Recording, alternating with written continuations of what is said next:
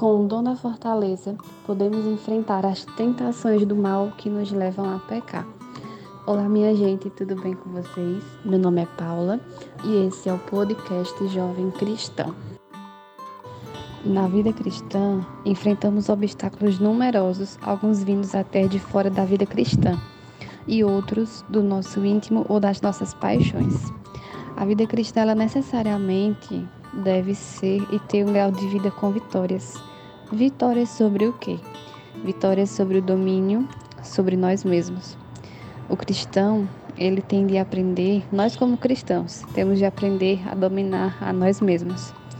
A vida cristã, ela exige um heroísmo maior, que é fazer a vontade de Deus. É, só que fazer a vontade de Deus, ela impõe riscos. E aí, quais são os riscos? São riscos de perder amigos, de perder bens ou até de perder a saúde. A gente pode tirar como exemplo é, a vida dos mártires que santificaram a própria vida por amor a Deus.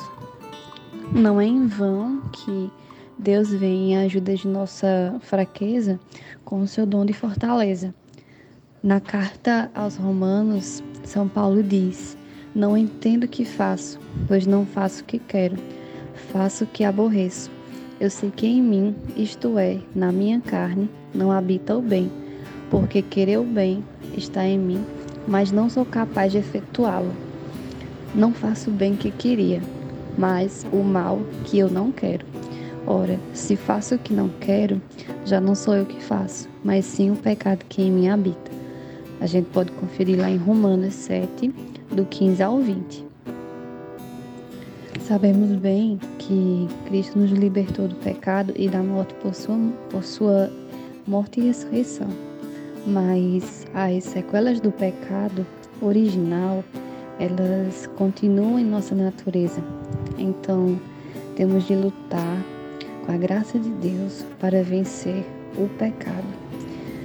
O Catecismo da Igreja Católica, ela nos diz o seguinte: aos olhos da fé, nenhum mal é mais grave que o pecado, e nada tem consequência pior para o próprio pecador e para a igreja e para o mundo inteiro. Lá no, no Catecismo da Igreja, no número 1489, podemos encontrar essa parte. Então, para podermos enfrentar as tentações do mal que nos levam a pecar, o Espírito Santo nos fortalece com o dom da fortaleza. Só que é preciso coragem para enfrentar o pecado. A vida cristã ela exige isso de nós. É a partir da grandeza e da coragem que o Espírito Santo nos concede o dom da fortaleza. O dom da fortaleza nem sempre consiste em realizar grandes feitos admirados pelo público, mas implica paciência, perseverança, coragem, renúncia, sacrifício e tantos outros pontos. Então, pelo dom da fortaleza, é, o Espírito Santo ele nos dá não apenas as forças humanas que podemos alcançar, mas também ele nos dá a força divina a força de Deus, que pode transformar os obstáculos em meio às dificuldades. Ela quem nos dá tranquilidade, mesmo nas horas difíceis. Foi ela quem inspirou a São Francisco de Assis palavras tão significativas quanto a essas. Irmão Leão, a perfeita alegria, ela consiste em padecer por Cristo que tanto quis padecer por nós. Então podemos aprender com São Francisco. São Francisco foi um exemplo de amor. São Francisco foi um exemplo de, de obediência, um exemplo de um filho de Deus que é, preferiu obedecer e não deu ouvidos às coisas do mundo que assolavam.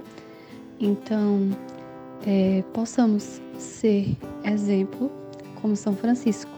Então, pela virtude de São Francisco, Deus nos dá a coragem necessária para enfrentar as tentações, as dificuldades da vida.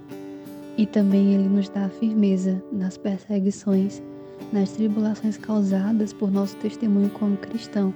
Às vezes o nosso testemunho, ele, ele, nosso testemunho como cristão, ele acaba abalando é, muitas pessoas ligadas ao mundo, acaba abalando ao mundo de certa forma. Então, vai ficando mais difícil porque vai ter alguém que vai criticar, alguém que vai querer fazer com que você não busque. É, sempre vai ter aquele tipo de amizade que vai querer te levar ao contrário daquilo que Deus ele pede. Então, que possamos seguir essa virtude, essa coragem necessária que Deus ele nos dá para enfrentar essas tentações. Então, é, foi com muita coragem que, com da fortaleza, muitos santos e mártires desprezaram as promessas do mundo. Foi com heroísmo também que eles enfrentaram essas coisas mundanas, né? Então, com serenidade, foram carregando suas cruzes ao encontro da morte. E após, agora, na verdade, eles gozam da perfeita paz em união íntima com Jesus. Também nós temos de combater o bom combate. Lá em 2 Timóteo 2, 6, podemos encontrar que Jesus pede para combatermos o bom combate, para poder a gente alcançar a vida eterna. Vivemos em um mundo cheio de perigos, de tentações, é, bem como de um relativismo moral religioso que é o contrário das verdades eternas. A alma acha-se constantemente envolta nas tempestades de paixões revoltadas, maus exemplos que estão em toda parte e as inclinações do coração são sempre dirigidas para o mal. Então, resistir a tudo isso requer força de vontade e combate resoluto, sem tréguas. Ademais, as provações elas nos fortalecem para o combate espiritual. Por isso Deus permite que essas provações venham, porque elas nos fortalecem. Os apóstolos sempre estimularam os fiéis a enfrentá-las com coragem. São Pedro, ele vai dizer o seguinte: Caríssimos, não vos perturbeis no fogo da provação, como se vos acontecesse alguma coisa extraordinária. Pelo contrário, alegrai-vos e em ser participantes dos sofrimentos de Cristo. Lá em 1 Pedro 4,12 a gente pode encontrar essa parte. Então, lá em Pedro 4,12, é, nos ensina que as dificuldades elas levaram à perfeição, que Cristo, em seu chamado, em sua para sua eterna glória, ele nos diz o seguinte, lá em Pedro 5,10: Depois que tiverdes padecido um pouco, vos aperfeiçoará, vos tornará inabaláveis e vos fortificará. Então, Pedro, é, ele também nos ensina que a aprovação nos aperfeiçoará e nos tornará inabaláveis. Então, é importante a gente não se deixar perturbar no fogo da aprovação não se desesperar, não perder a paz e a calma, pois é isso que o inimigo ele tenta, é isso que ele deseja, que acabamos nos deixando levar é, pela perturbação e pela falta de calma, e pela falta de paz. Então, o remédio para tudo isso é a fé, é a humilde aceitação da vontade de Deus e crer que no exato momento Deus ele vai nos dar a vitória. E que algo desagradável que está acontecendo vai passar.